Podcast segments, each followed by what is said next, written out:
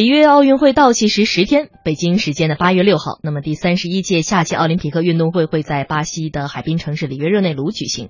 今天我们央广前方报道组的部分成员已经抵达了里约，刚才也给各位听到了他们发自前方的声音，会为各位开启前后长达一个月的奥运报道。那么中国之声也已经进入了奥运时间，今晚我们在央广夜新闻的第一小时当中呢，正在和您一起盘点、梳理和期待。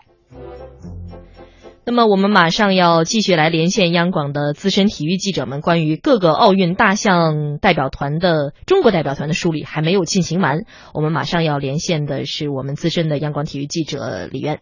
你好，李渊。哎，主持人好。嗯，呃，接下来会给我们梳理的是什么样的项目？嗯，比如说我知道射击是不是您比较熟悉的一个项目？这应该也是大家会很关心的，会往往会比较早进行的，会产生首金的项目，对吧？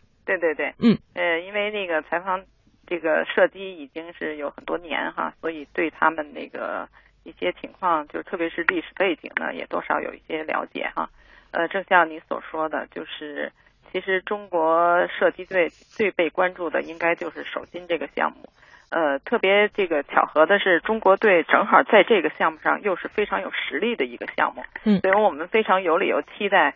呃，里约的这个射击的首金呢，还会这个落入中国队的这个囊中。嗯，呃，具体分析呢，就是出战这个女子十米，呃，这个气步枪的两位中国选手呢，都是曾经的奥运冠军。一位是杜丽啊，非常有名气的，她在零四年的雅典奥运会上是夺得这枚金牌，也是首金。那么另外一位呢，就是。上一届在伦敦奥运会上拿到这枚首金的易思玲，他们两个人啊，这个可被被说成是双保险，能够那个参加呃这块首金的争夺。嗯，呃，但是值得这个注意的是什么呢？虽然他们两个人实力是不不容置疑，但是呢，在那个伦敦奥运会之后呢，就是射击协会，就是世界联合会的在规则方面呢，做了一个颠覆性的这个改动。啊，改革，那就是原来呢，他是把那个前面的预赛的那些成绩都带到决赛当中，所以有的时候预赛打得好的呢，他就在决赛当中呢就会有更有优势。嗯，而现在改成了呢，不把不把这个预赛成绩带到决赛，所以决赛呢，这个进决赛的选手是从零开始，就是大家就是只是在这个十发子弹当中呢竞争，所以这样的话就是非常有不确定性。啊，所以这也是对这个所有的运动员，不光是中国运动员，都是有一是一个非常那个大的考验。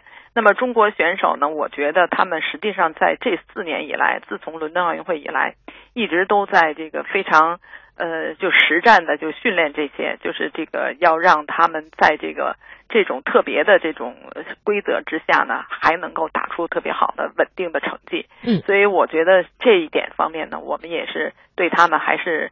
呃，有所期待的吧？嗯，是这个射击比赛还是有所期待，但像刚您刚才您所说到的这样的一个变数，恐怕也是让射击比赛今年会变得更好看了，对吧？对对对，没错，可观性更强。是，呃，我知道跟射击比赛应该同期进行的，可能比如说像体操这样的大项，应该陆续在前几天也会开始，对吧？嗯，对对对，体操呢是这个也是呃，根据这个赛程来说呢，它也是就是奥奥运会。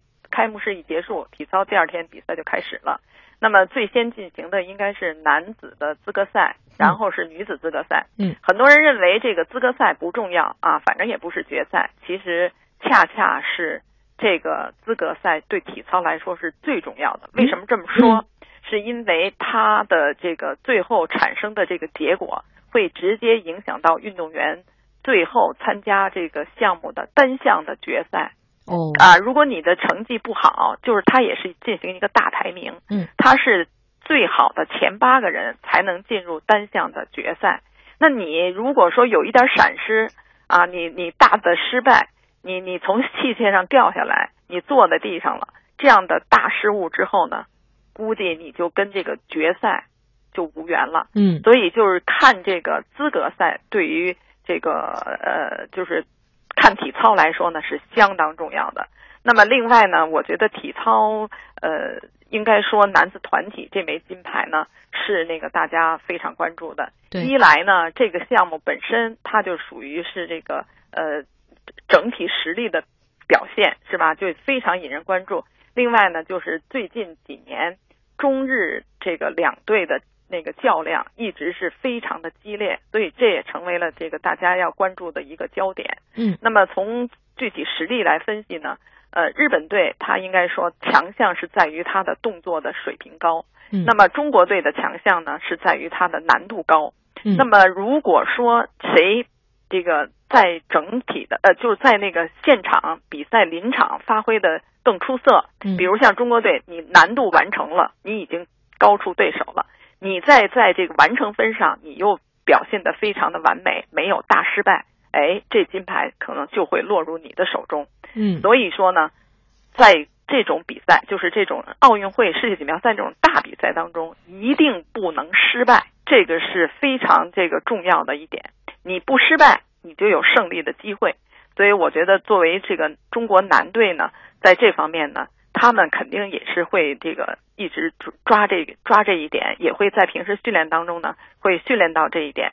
那么，我也期望中国男队虽然说呃没有像李小鹏、没有像杨威啊、黄旭、邹凯这样的大明星在场，但是我觉得运动员们经过了这四年以来的这种磨砺吧，应该也会在比赛当中呢，呃，把握好这个机会。主持人，嗯，大家也会一起来期待哈。对嗯，那么接下来再说说还有什么项目？羽毛球。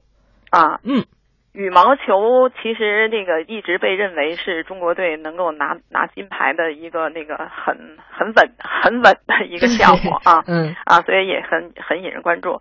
呃，但是我觉得今天这个由于时间有限呢，更值得提一提提的一点呢，就是、呃男子单打，因为这个男子单打呢，呃邻里大战一直是被认为是这个整个羽世界羽毛球界的一个单巅峰对决啊。那在整整个的这个呃奥运会期间呢，就这样的一个重大比赛当中的看两个人的对决，那是非常享受的一个一个事儿，而且被认为是他们无论打成什么样，都是一个世界羽毛球的这个经典之战哈。嗯所以这一次呢，就是对于这个呃中国队来说，林丹是一个非常大的一个那个焦点人物，因为他已经是在北京奥运会啊上一届的伦敦奥运会拿过两次男子单打的冠军，而且都是跟李宗伟这个对那个对抗，最后是他是获胜。哦，那么这一次应该说他也是呃卫冕冠军的身份出战。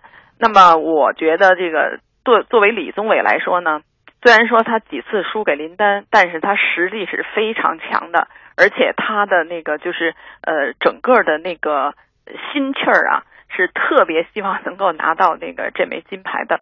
所以我觉得他们俩人之间再度，如果说啊，就是中间他们在这个晋级的过程当中没有遇到困难，没有遇到阻力，而顺利的到达决赛的这一点上的时候，嗯这一场比赛会非常精彩。嗯，刚才我觉得李源给大家梳理的，无论是射击啊、体操还是羽毛球当中，其实都是很多夺金点啊。我们中国队的夺金点是大家会特别期待、特别想看的。嗯呃，我还想让您说说这一个项目，其实这个项目。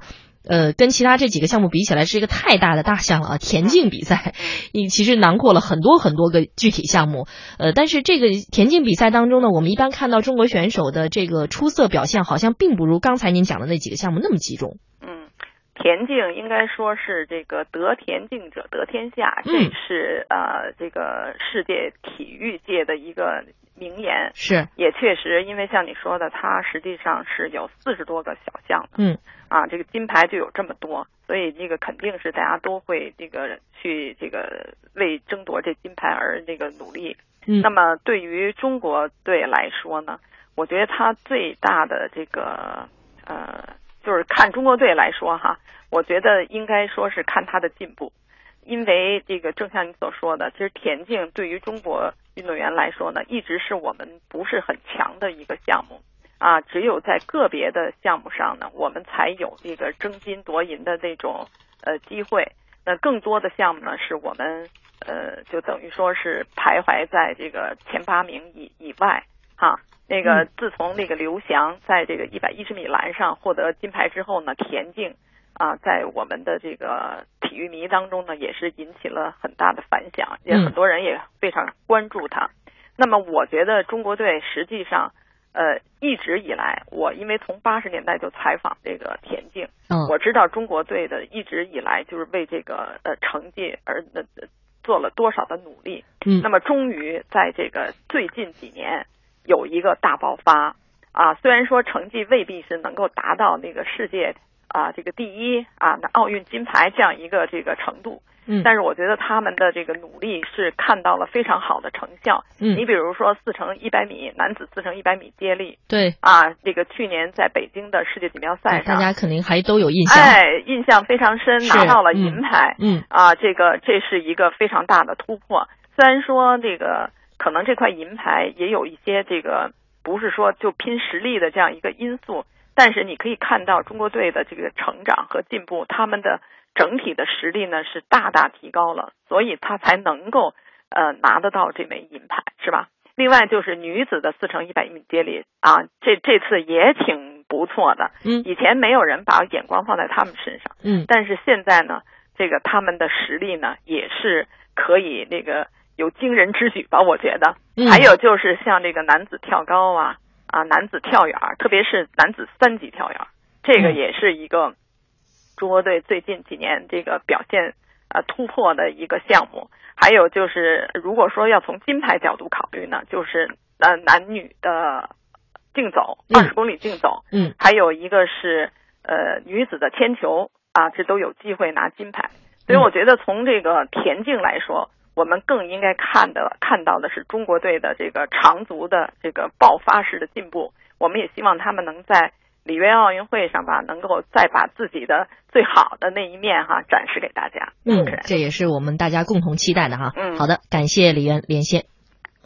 刚才呢，我们连线的是我们央广记者李媛，给大家梳理了应该说大家非常期待的奥运会当中的几个呃夺金点，很多也很好看的项目啊，无论是开始的射击，还是这个非常炫的体操，还是得田径者得天下的田径，亦或是羽毛球当中，大家可能还会期待看到邻里大战。那么其实这一次呢，总人数七百一十一人，有四百一十五名运动员的中国代表团。也是我们中国队在参加境外奥运会历史上派出代表团规模最大的一届。那么十天倒计时，目前呢，其实中国团的绝大部分运动员都已经入住了奥运村，进行赛前的气候和场馆方面的适应。那么更多的梳理，我们马上要接通的是央广奥运报道团前方记者吴哲华的电话。你好，吴哲华。王姐你好，嗯，你今天要帮我们梳理的是什么项目？呃，我们今天呢主要说说乒乓球和游泳。嗯呃，大家都知道这个乒乓球是国球，而且呢近几届这个咱们国球的实力确实都是比较的强。那么七届奥运会过往的，咱们乒乓球队有四届是包揽了全部四金。那么里约怎么样呢？里约就是四块金牌都拿到手的这种概率还是非常的大。呃，为什么这么说呢？就从咱们这个呃纸面上的排名的资料来讲吧，呃，咱们派出这男单，呃，马龙、张继科，嗯。那么马龙是世界排名第一，那女单的这个李晓霞和丁宁呢，呃，也都是世界排名前五的选手，而且女单世界排名第一的刘诗雯都没有获得一张呃这个女单的这个奥运门票，嗯。说明这个其实，在乒乓球来说，呃，拿一次这个奥运冠军，可能还不如呃获得一张奥运的单打门票这个难度大。嗯。那么这个单打选手的选择上，呃，马龙呢，这个呃是没有什么悬念的。就过去这个里约的周期，呃，世界排名一直第一，而且他现在距离大满贯就差一块奥运金牌。嗯。那么张继科呢，是上届呃奥运会的男单金牌得主。那么在之后呢，呃，他也是接连获得了世锦赛呃的这个呃还有呃咱们团体赛的金牌。嗯但是呢，这个张继科的状态出现了一定的起伏，包括跟俱乐部呃闹了一些矛盾。呃，一五年的状态并不好。那么到奥运周期之前呢，呃，队里决定还是派张继科呃来做这个男单的这个呃单打选手。那么值得一提呢，张继科虽然成绩有起伏，但是在乒乓球的大赛中从来就没有在外战中输给过外国选手。而且张继科如果能够在里约加冕男单桂冠，他将是乒乓球历史上第一个呃双满贯的这个选手，就是拿过两次大满贯，呃也是值得一说的。嗯呃，女单方面，李晓霞也是上届呃奥运会的这个金牌，就可以看出呃总教练刘国梁在这个选择方面呢，呃还是要注重这个经验，包括决赛的这个发挥。那么我们可以呃听一下这个总教练刘国梁和女队教练孔令辉对于这次奥运会的一些期待。好，因为像这样的奥运会这样的比赛是吧，就是没有硝烟的战争，身份换没换，中国乒乓队都要赢，这是我们的本职工作。应该前面说话的是刘国梁，后面是孔令辉，对吧？对对对对，嗯，呃，现在呢，就是呃，对于刚才说完单打团体来讲呢，优势更加明显。就中队呢，女队上次团体区的输球还是二零一零年的世乒赛，男队呢则需要呃则需要追溯到十六年前了。所以呢，这次呃乒乓球队还是王者之师，还是值得我们呃期待和这个金牌的这个保险柜放放了四块金牌的这么一个呃比较优秀的团队吧。嗯，嗯是乒乓球说完了，你刚才是说还要介绍游泳这个项目对吧？对对，嗯因为乒乓球可能就是咱们的内战了。那么游泳悬念还是比较大的。哎，那么游泳最大的看点还是孙杨，咱们男神孙杨还有宁泽涛。嗯呃，孙杨这个出道的时候是一千五百米，呃，是优势非常明显的。但是，一千五百米在过去这四年，孙杨呃一个年龄增长，而且训练呢有一段时间也不是很系统。一千五百米呢，反而是他的呃这次孙杨参加的二百米、四百米、一千五百米项目里头、呃最弱的一项。那么孙杨最有优势的一项还是四百米的这个自由泳的比赛。嗯那么他呃，我也是在孙杨呃在最近呢采访了孙杨的这个原来的呃同门的呃吴鹏，也是原来的游泳名将。他呢对孙杨的四百米有一个分析，我们听一下。嗯应该说，孙杨的话，奥运会，我觉得最大的冲击点可能还是在四百米自由泳这个项目上。现阶段应该说准备的也不错。就四百米这个项目来说，我觉得奥运会的话，他应该还是实力最强的选手。嗯嗯，呃，四百米孙杨的优势比较明显。那么剩下的就是二百米，二百米孙杨的这个对手也是非常的多，包括美国老将罗切特，包括一直多年来跟孙杨在呃泳池里对战的呃韩国人朴泰桓，呃以及很多其他项目的选手。因为这个二百米呢，很多一百米的这个短呃短距离选手都会做肩项，因此二百米还是有悬念的。可以说，孙杨今年呃上届伦敦呃上届伦敦奥运会孙杨是有两块金牌入账，但今年如果还是实现这样的成绩，难度难度非常的大。嗯，说说完孙杨之外呢，就需要说一说这个宁泽涛。宁泽涛之前是受到了广告门的一些影响，甚至呃是不是要去里约参加这个呃奥运会，甚至都成为一个悬念。对包括中中国游泳队呢，也是就是奥运代表团里头最晚公布这样参赛名单的这样一个队伍。那么好在最后关头呢，宁泽涛还是出现在了中国代表团的名单里。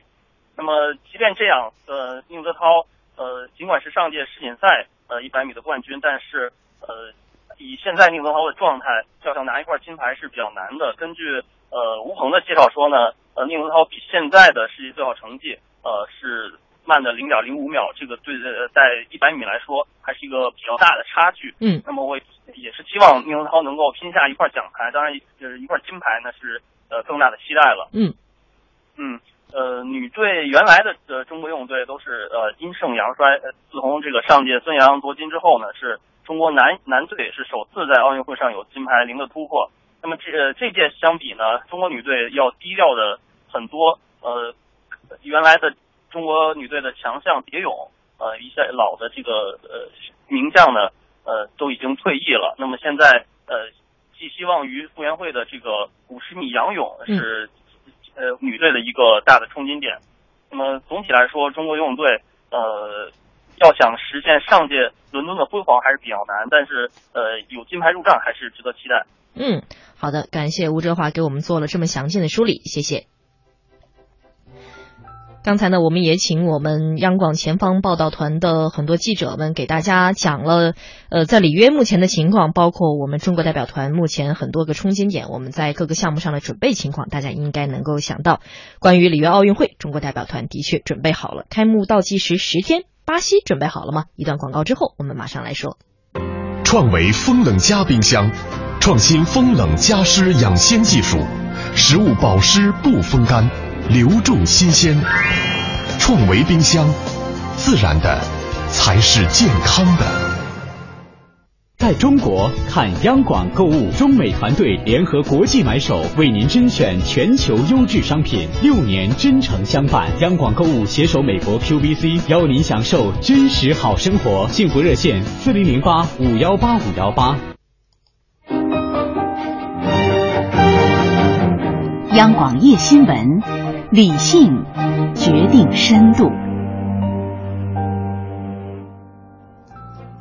央广夜新闻，我们来继续说，在还有十天就要开幕的里约奥运会，目前各项筹备进展怎么样呢？其实面对筹备过程当中出现的问题和质疑，里约方面怎么来应对，也是大家一直来说都很关心的。我们现在听到的是央广记者张小璇、实习记者许文娜的报道。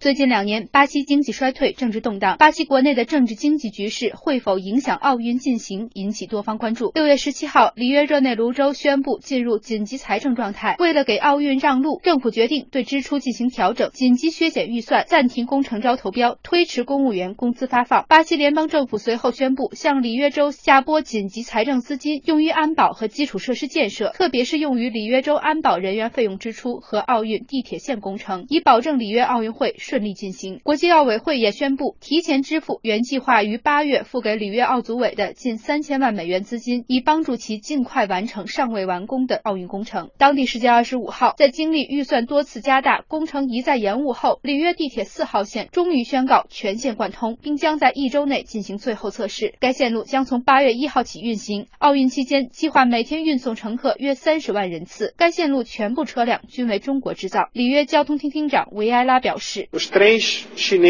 中国制造的地铁在一号线和二号线已经取得了成功，民众也很习惯乘坐它们。在四号线，我们使用的是同一型号的地铁，共计十五辆，大家一定会非常喜欢。最近几周，有关部分奥运场馆仍未全部完工的消息也不断吸引媒体关注。本月十一号，国际奥委会协调委员会主席穆塔瓦基勒表示，里约奥运团队和场馆已经做好准备，迎接一点五万名运动员和五十万外国游客。他在此前。刚刚完成了赛前对里约的最后一次考察。此外，本月二十号，国际反兴奋剂机构宣布，正在重新启用里约在六月被叫停的兴奋剂检测实验室，认为该实验室已经达到国际标准。卫生方面，由于寨卡病毒一度在巴西肆虐，引起多方担忧。里约奥组委认为寨卡病毒不会对赛事造成明显影响，不过他们依然提醒运动员及访客应注意关窗并使用驱蚊剂。政治方面，巴西总统弹劾案相关程序目前仍在进行中。中国巴西到底准备好了吗？相信大家的答案会不太一样啊。不过刚才记者给大家梳理了这么多，应该各位还是基本可以放心。那么在当地时间的七月二十四号呢，里约的奥运村也正式开门迎客了。但是就在入住首日，就有运动员开始吐槽奥运村存在种种问题。而且在今天，我们听到这样一个消息，说澳大利亚奥委会在其官方网站宣布，代表团将搬离奥运村。奥运村内部条件到底怎么样？巴西方面怎么来应对的呢？我们下面马上要连线的是环球资讯驻巴西记者郭浩。郭浩，能不能给我们介绍一下具体到底是什么问题，让澳大利亚代表团在入住第一天就对奥运村有这么大的怨气？好的，澳大利亚奥委会在其官网上发表声明说，由于奥运村内公寓出现漏水、煤气泄漏和电路缺陷等问题，澳大利亚运动员将不会入住奥运村，转而投诉酒店。当日。澳大利亚奥委会工作人员已经部分搬离奥运村。从我个人在开村日的亲眼所见来看，问题确实是存在的。除了缺水、漏电、楼内卫生堪忧外，运动员村内部消防设施也都没有安装完毕。公寓楼内也还是可以见到裸露在外的电线。而通过与现场工作的志愿者的交谈得知，这样的问题在奥运村内的多栋楼内都是存在的。主持人，嗯，这么听上来确实问题不少啊。那么出现这样的问题之后，巴西方面是怎么反应的呢？出现问题后，巴西奥组委第一时间表态，目前已经有一千名工人正在日夜不停的加紧工作，保证到二十八日会将全部缺陷的设施修缮完毕。里约市长帕埃斯的态度也十分诚恳，他首先承认澳大利亚所住的公寓楼确实存在问题，不过他强调那栋楼是目前整个奥运村内状况最差的一个。他说，里约奥运村比悉尼的更美，巴西方面会尽快做好修缮工作。巴西人最懂得如何招待好客人。他会考虑搬两只活蹦乱跳的袋鼠来，让澳大利亚的朋友们有宾至如归的感觉。同时，他也确认澳大利亚代表团因为搬离奥运村所产生的额外的住宿费用将会由奥组委来买单。旅奥组委主席努兹曼表示会尊重澳大利亚代表团的决定。他说，历届奥运会和各个奥运村都不是完美的，都会有小问题，我们渴望做到最好，会尽快解决所有问题。而各个代表团如果想对房间设施做调整，可随意进行。巴西人的努力也得到了澳大利亚人的认可。嗯，澳大利亚奥运代表团的团长凯蒂席勒表示，在出现问题之后，他和里约市长帕埃斯进行了会面。他感谢巴西在出现问题后所做的努力。他说，今天他们做了很多的工作，也很辛苦。之前我们代表团所抱怨的问题有了很大的改善。我们有可能在周四搬回村里。主持人哦，看来这样一场风波就要这样结束了哈。好的，感谢郭浩。刚才呢，我们也都听到了关于奥运村、关于这样一些最新入住的风波。不过，大家肯定更关心的是中国代表团是不是在里约之家住得很好。其实，中国代表团会在八月三号呢，在里约奥运村举行一个升旗仪式。那么，目前呢，首批的乒乓球队、游泳队已经在当地时间的六月二十一、七月二十一号就已经抵达了圣保罗。入驻这样一个训练大本营，那么游泳队会在七月三十号从圣保罗来开赴里约。那么中国和巴西确实相距遥远啊，运动员们要飞很长时间，将近三十个小时，而且那儿的气候包括饮食，大家是不是适应也会是一个问号。里约热内卢的奥运会，大家总在问里约准备好了吗？刚才听完各位的报道，您的答案是什么呢？不过，其实，在两年前，里约已经接受过国际大赛的考验。二零一四年的巴西世界杯，里约是很多重要比赛甚至决赛的举办地。承办世界大赛的能力，其实应该说经历了考验。我们马上在节目最后会接通的是曾经在巴西报道二零一四年世界杯的央广记者王宇的电话。这一轮里约奥运会可以期待什么？我们来听听他怎么说。你好，王宇。哎，王贤，你好。嗯嗯。其实你刚才说到这个二零一四年世界杯，我去我在巴西报道过。其实你也一样。对，呃，这句话我等着你来说。对我，我们都是在巴西待了四十天啊。当然，在嗯、在最后在里约的时间不是特别长，不到一周的时间。但是说实话，今年或者说呃，即便他没有今年的奥运会，其他的时间如果有大段的时间，我们还是可能还是会想回到那个地方去，在那儿度一个轻松的、非常悠闲的一个呃非常欢乐的。呃，大的假期啊，因为这个，呃，我不知道你是怎么想的，我觉得你应该也想的差不多，就是呃，整个巴西啊，尤其是里约热内卢是有它独特的呃非常好的魅力的。首先，这个风景和天气，这个就不用说了。呃，在里约的两大著名的海滩科帕卡巴纳和伊巴内马，在夕阳西下的时候，在海滩上漫步，呃，或者说你。如果有时间的话，整个一天都待在这两个海滩上，都不会觉得有任何一点无聊啊。尤其是如果您呃热爱运动的话，那两个海滩上有各种各样的运动的呃场地啊，或者说是呃嗯沙滩足球啦，或者在在海上来冲浪啦，或者在这个海滩的边上来跑步啦，来骑自行车啦，都是非常好的一个地方。呃，或者呃有的时候这个在海滩上还有各种各样的活动啊，比如说呃跳舞啦，呃。去唱歌啦，各种各样的这种呃非常呃多姿多彩的活动，会让大家非常的喜欢这个地方。另外呢，作为运动员，我觉得在里约的很多的比赛场馆去比赛，有一个非常好的地方，就是一抬头，哎，这个山上还有那个大的呃非常雄伟、非常呃非常壮观的基督像啊，这个在马拉卡纳体育场肯定是一抬头就可以看到的。这个可能换了其他任何一个城市的奥运会。都不太容易做到这一点，这是一个呃又有海又有沙滩又有山的非常美丽的城市，而且人民我觉得应该也是也是对，的确非常热情。嗯，呃，时间关系，王宇，咱们今天先说这么多哈，稍后的时间会让王宇给我们说更多关于里约的事情。嗯，我们共同来期待十天之后的精彩开启，谢谢。